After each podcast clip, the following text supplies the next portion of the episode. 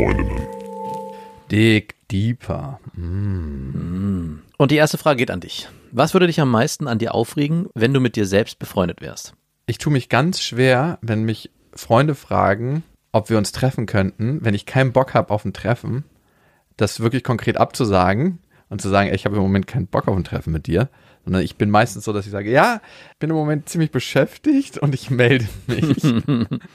und dann melde ich mich immer nicht so richtig. Also ich habe ein Problem damit, konkret abzusagen bei guten Freunden, bei Freunden, die mir nicht so nahe stehen, ist immer so, yo, ich habe keine Zeit, Das stimmt peng. Nee? Du sagst allen zu. Okay, vielleicht. Vielleicht habe ich da mal einen blinden Fleck. Du bist überall so, ja, gar kein Problem, wir können uns gerne treffen. Und dann regst du, dich, regst du dich bei mir auf, dass du zugesagt hast. Und so, ah, ich habe gar keinen Bock, aber warum hast du überhaupt zugesagt? Ja, ich weiß auch nicht. Wie machst du denn das, wenn du keinen Bock auf Leute hast? Ich hatte gerade eine Situation, die eher Familie betrifft. Und da finde ich es noch viel schwieriger. Und ich hatte keinen. Wer hatte gefragt?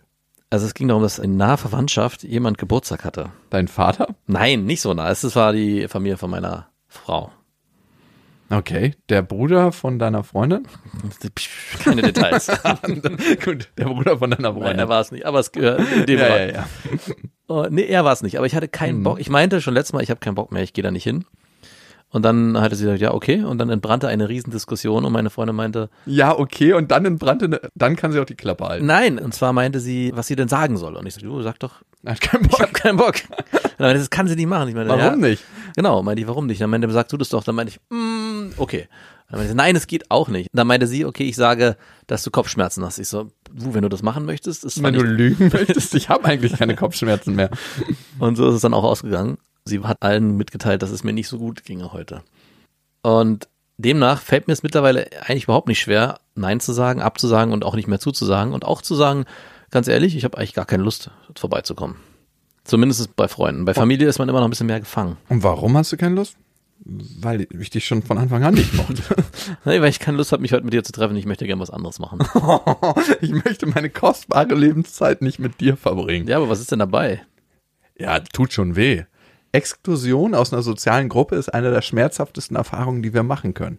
Aber da kann man sich von Kindern gut was abgucken. Meine Tochter war so dreist, dass sie an der Tür ihrer Freundin, die vorbeikam, klar ins Gesicht gesagt hat, du, ich möchte jetzt nicht mit dir spielen, ich habe jetzt keine Zeit. Dabei hatte sie nichts anderes zu tun, sie wollte einfach nur nicht mit dir spielen.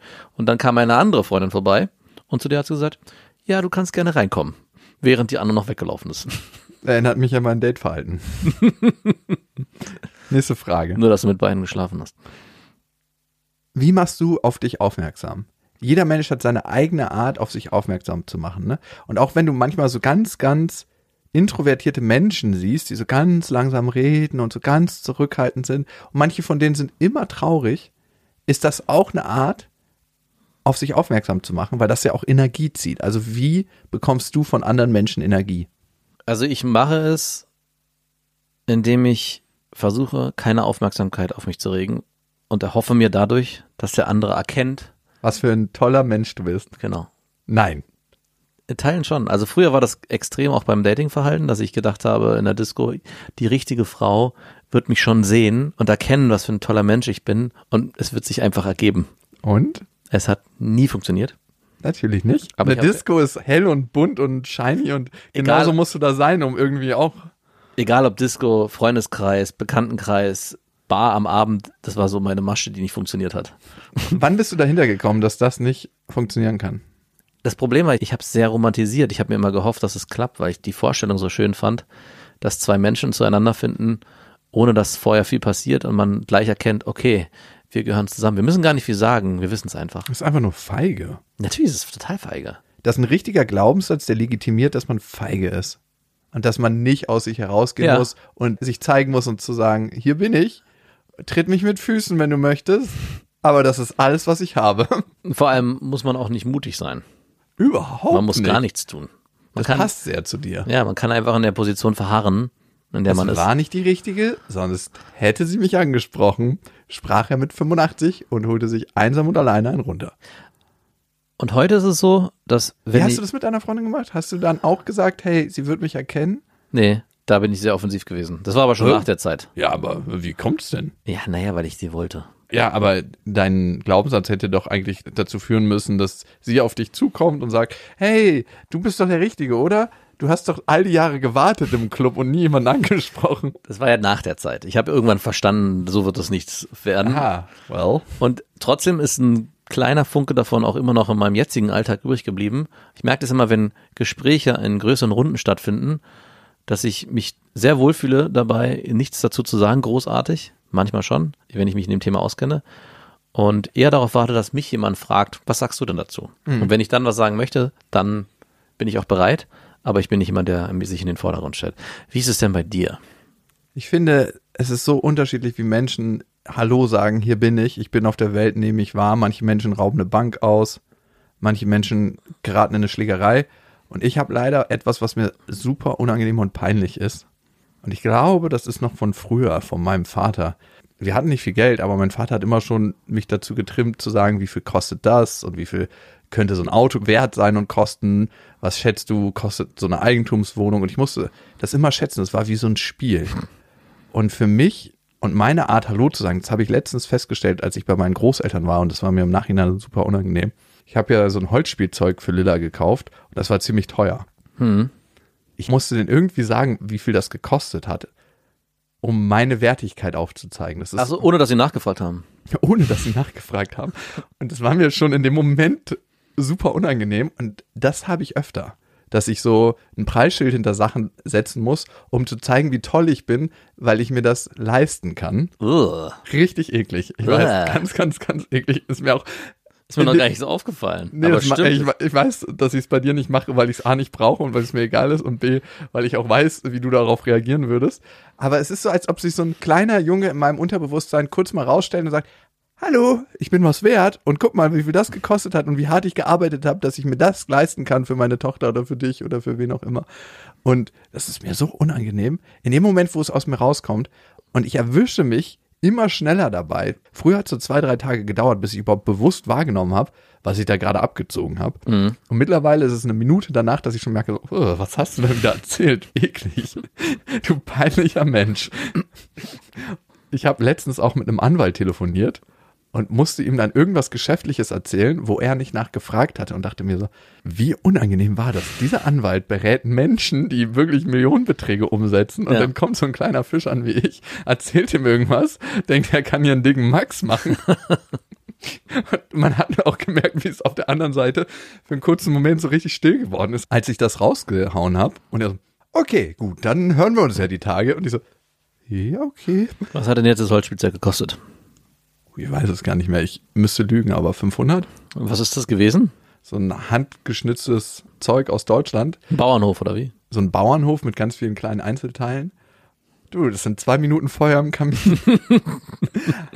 Am Ende gibst du das Geld ja nicht aus. Es ist eine Investition, die du dann wieder kriegst. Es ist so, als ob du einen fetten Oldtimer fährst und alle so, wow, der einen fetten Oldtimer. Aber du gibst das Geld ja nicht aus. Du fährst das Ding und wenn du es einigermaßen pflegsam behandelst, dann verkaufst du es in zehn Jahren für 10 Prozent, 20, 30 Prozent mehr. Ja.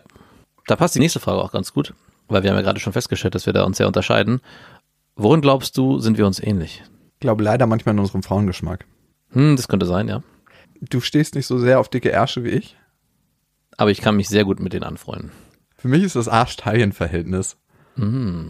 Ich glaube, wir haben sehr ähnlichen Humor. Mhm. Wir leben ihn nicht gleich. Also wir bringen unseren Humor nicht gleich zum Ausdruck, aber die Basis an Humor, was wir mögen, ist ziemlich ähnlich. Ich würde niemals bei einer Show, wenn wir touren zum Beispiel, sagen, er ist auf die schiefe Banane geraten. Hallo? Das ist immer noch Gold. ich meine, das ist nur eine Sache, an die ich mich leider erinnere, an die du schon mal erwähnt hattest. Oh Gott, alles hat sich in mir zusammengezogen. Und dann gibt's wieder Sachen, die du bei mir peinlich findest, ziemlich sicher. Na, oh ja. Sehr, sehr viele Sachen. Weißt du, was mir bei dir peinlich ist? Ja, was denn? Dass du manchmal nicht merkst, dass das jetzt eigentlich peinlich sein sollte und denkst so, wieso denn? Das ist ja überhaupt nicht peinlich und weiter geht's. Und dann noch einen draufsetzt. Ich finde dann manchmal kein Ende, ne? Mhm. So, wie wenn man bei einer Beerdigung so einen dummen Spruch macht, alle zucken zusammen und dann nochmal einen drauflegt, obwohl es schon vorher ganz unpassend Genau. Und dann war. noch einen oben drauf. Das mache ich, weil ich manchmal meine eigene Scham damit überdecken möchte, die eigentlich aufkommen würde. Und es ist so schlimm für mich, das zu spüren, dass ich dann noch einen rauflege, damit ich die erste Scham nicht spüren muss und dann noch einen drauf. Die Kette hat leider kein Ende. Ich glaube, ansonsten sind wir uns in vielen Dingen überhaupt nicht ähnlich. Ganz im Gegenteil. Jetzt sind wir Feuer und Wasser. Ich habe wirklich heute Morgen gedacht, was für Hobbys ich habe und welche du hast und davon eigentlich, Wakeboarden. ja, bis auf das, aber ansonsten alle anderen Interessensgebiete, die wir haben, jeder für sich, ey, bei mir würdest du nur das Brechen bekommen, wenn du wüsstest, was ich konsumiere an Medien und Inhalten und für was ich mich interessiere und bei dir denke ich auch nur, boah, ist das langweilig, wie kann man sich nur für Basketball interessieren? Basketball, Rugby, Surfen, Wakeboarden. Ja, das geht noch die letzten beiden, aber ansonsten. hm. Also ich glaube sogar schlimmer. Also, dass du dich für Sachen interessierst, die ich cool finde, Mhm. ist weitaus unwahrscheinlicher, dass wir Überschneidungsmengen haben bei Sachen, die du cool findest. Ich mich- bin halt einfach anpassungsfähiger. Nee, ich habe mich auch letztens gefragt, würde ich gern mal für ein, zwei Tage dein Leben leben? Und die so, nein. würde ich nicht. Ah, ich eigentlich auch nicht. Eigentlich. Hm, Okay. Kann man schon denken, in welchen Bereichen. Was hilft dir, wenn du mal schlecht drauf bist, in eine andere Stimmung zu kommen? Gute Frage. Ich bin gerade sehr, ja, nicht schlecht drauf, aber es gibt so Momente, wo ich irgendwie so frustriert bin und das kriegt dann meistens meine Frau ab. Also auch die richtige, die das abkriegen Ja. deine engste Beziehungspartnerin? Genau. mir? Und ich weiß gar nicht so richtig warum. Ich Kann- möchte dir übrigens an dieser Stelle danken, dass du es zu Hause rauslässt und nicht bei mir. Hier gehört es überhaupt nicht hin. ja, vielleicht wäre das eine Möglichkeit. Ja, ich habe damit überhaupt nichts zu tun mit deiner Ja, schlechten wer Stimmung. weiß, wer weiß. Du hast letztens was Interessantes gesagt. Ich habe seit Jahren einen sehr, sehr guten Freund, der auch jahrelang mein bester Freund war. Und du hast von außen gesagt, wow, ist dir mal aufgefallen, was der für eine Energie mit sich bringt? Mhm. Das heißt nicht, dass man zusammen nicht mal durch schlechte Zeiten geht. Ein, zwei Wochen. Aber nicht irgendwie über Jahre, ey. Nein. Und dass er mich nicht damit reinzieht, aber es geht immer um ihn und um seine Stimmung und um die Sachen, die er gerade durchmacht. Und das war so ein wertvoller Hinweis von dir. Du bist manchmal so brutal und hart bei solchen Sachen, ne? Ja, Du bist jemand, der sehr empathisch wirkt da, aber vor allem mit sich selber Empathie hat, was glaube ich sehr, sehr wichtig ist. Und ich gerate dann manchmal in so einen Tonus rein, so, ey, der braucht jetzt gerade Hilfe, der braucht Unterstützung und du so. Abgrenzung ist hier das Zauberwort. Oh ja. Also Abgrenzung ist eine Sache, die mir hilft, um in eine andere Stimmung zu kommen. Mhm. Manchmal bekommt man eine Stimmung, weil man sich nicht von anderen abgrenzt. Ja, aber wenn man nicht weiß, woher die Stimmung kommt, von was grenze ich mich dann ab? Ich versuche ja schon zu herauszufiltern, was es ist, aber ich kann es überhaupt nicht definieren. Es gibt, eigentlich ist alles super. Und das ist das, was mich, glaube ich, stört, dass alles super ist. Ja, dein Gehirn ist evolutionär nicht darauf ausgelegt, dass alles passt. Du musst einen Fehler finden. Und wenn der Fehler in alles super liegt, dass alles gerade passt, wenn das der Fehler ist, dann findet dein Gehirn diesen Fehler und sagt, es kann nicht sein, dass gerade alles super ist. Es kann einfach nicht sein. Hm. It's not the truth. naja, es kann wirklich sein. Und was hilft dir, in eine andere Stimmung zu kommen? Wenn ich mich mit meinen Hobbys beschäftige und Zeit mit mir alleine verbringen kann. Onanieren? No. Achso, ich dachte, das wäre deine. Nein. Das macht mich ja, dann wäre ich eher traurig danach. Ja, währenddessen, Nein, nein, nein. Ich werde nicht traurig danach. währenddessen schon anfangen zu heulen. Und deine Freundin kommt so rein. Lass dich diesen Moment. Soll ich dir helfen? Du kannst mir hier nicht mehr helfen. Okay, mit deinen Hobbys beschäftigen. Und ich glaube, da sprichst du was ganz Wichtiges an. Body, Mind and Soul. Ne? Das sind, glaube ich, die drei Bausteine, wie es einem besser geht, wenn man in einer schlechten Stimmung ist und in dieser nicht verharren möchte. Manchmal ist es auch ganz wichtig, einfach in dieser Stimmung zu sein und zu sagen, hey, ist jetzt halt so. Ne? Ja. Nach drei, vier Jahren sollte man sich Gedanken machen. Spätestens. Für mich ist es mal Sport. Hilft mir total, in eine andere Stimmung zu kommen. ja. Ist aber auch nur kurzweilig. Nee, für mich ist es wie, als ob du einen Ofen anschmeißt, den ganzen Dreck reinschmeißt. Wie lange geht's dir nach so einer Sportsession gut? 24 Stunden? Wow, bei mir sind es zwei, drei. Ja, ich habe auch gesehen, wie du Sport machst. Natürlich geht's dir nach zwei, drei Stunden gut. Mind und Soul, also für mich ist dann immer mit was Positivem beschäftigen und Soul ist, sich mit Menschen zu treffen, die einem irgendwie wertvoll sind und am Herzen liegen. Das kann aber auch krass nach hinten losgehen. Oh ja. Ich hatte mal den übelsten Liebeskummer. Hatte ich ja noch nicht so oft in meinem Leben. Einmal, glaube ich. Nein, schon öfter. Ich war dann mit Freunden auf dem Boot und alle waren so richtig auf Highlife, ne? So Partymusik an und alle betrunken und es haben auch Leute getrunken, die ich vorher in meinem Leben noch nie trinken gesehen habe. Und alle waren so richtig gut drauf und es hat die Sonne geschienen und wir sind da über den See. Und ich war der Einzige, der das überhaupt nicht genießen konnte. Und jeder Mensch in dieser Runde, der so richtig gut drauf war, hat mich dazu bewogen, noch ein bisschen schlechter drauf zu sein. Ja, weil dein eigentlicher Sonnenschein gefehlt hat. Aber da passt die nächste Frage ganz gut dazu. Was war der krasseste Schmerz, den du jemals hattest, der nicht physisch war? Ich glaube, man muss Schmerz bei mir immer einordnen in seine Zeit. Manchmal denkt man ja, das ist jetzt das Schlimmste, was ich zurzeit spüre. Und im Rückblick, in der Retrospektive, denkt man, hey, das war eigentlich lapidar gegen das, was ich jetzt spüre. Also so wie wenn man über Liebe redet und manche sagen ja, ey, damals hast du noch nicht geliebt, du warst halt 17 Jahre, du konntest noch nicht lieben. Doch, du konntest lieben.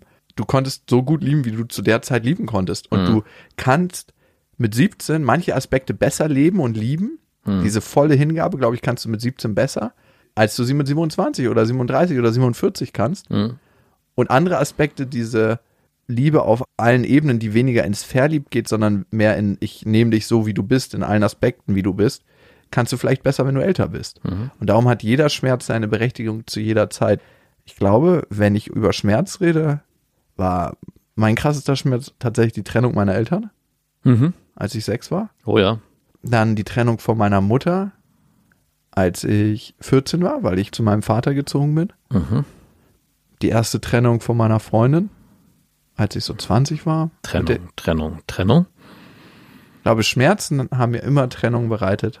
Und der krasseste Schmerz, den ich immer noch spüre, ist meine fundamentale Angst zu sterben. Wirklich? Ja, ich weiß, du hast keine Angst davor. Nö. Sind wir nicht alle froh, wenn das hier ein bisschen schneller vorbei ist? Ich bin auch so ein Apokalypsen-Herbeiwünscher. Ja, natürlich, kann ich gut verstehen, aber das ist dann irgendwie was Gemeinschaftliches. Mal so ein Happening da draus. Ich meine, so wenn du einfach so alleine dahin siegst, bringt jetzt auch nicht. Ich habe letztens so einen Cartoon gesehen von Ricky Gervais. Da wurde so ein Hund im Himmel gefragt, wie bist du gestorben? Ich weiß es nicht, ich bin in den Armen meines besten Freundes gestorben. Und dann fragt er nochmal, wie bist du gestorben? Und dann sieht man so ein Bild, ich bin in den Armen meines besten Freundes gestorben, wie der Hund so beim Tierarzt war und eine Spritze gekriegt hat und eingeschliefert wurde. Und alles, was ihm geblieben ist, ist, ich bin in den Armen meines besten Freundes gestorben. Ich dachte, wie, wie war, wie war das für so einen Hund ist wahrscheinlich, Ja. ne? Und wie war das auch für viele Menschen ist. Und für mich ist einfach so, ich bin tot. Was sind das schon wieder für krasse Themen, die wir hier reingeraten sind? Noch leben wir. Juhu. Chaka. Deeper. Dick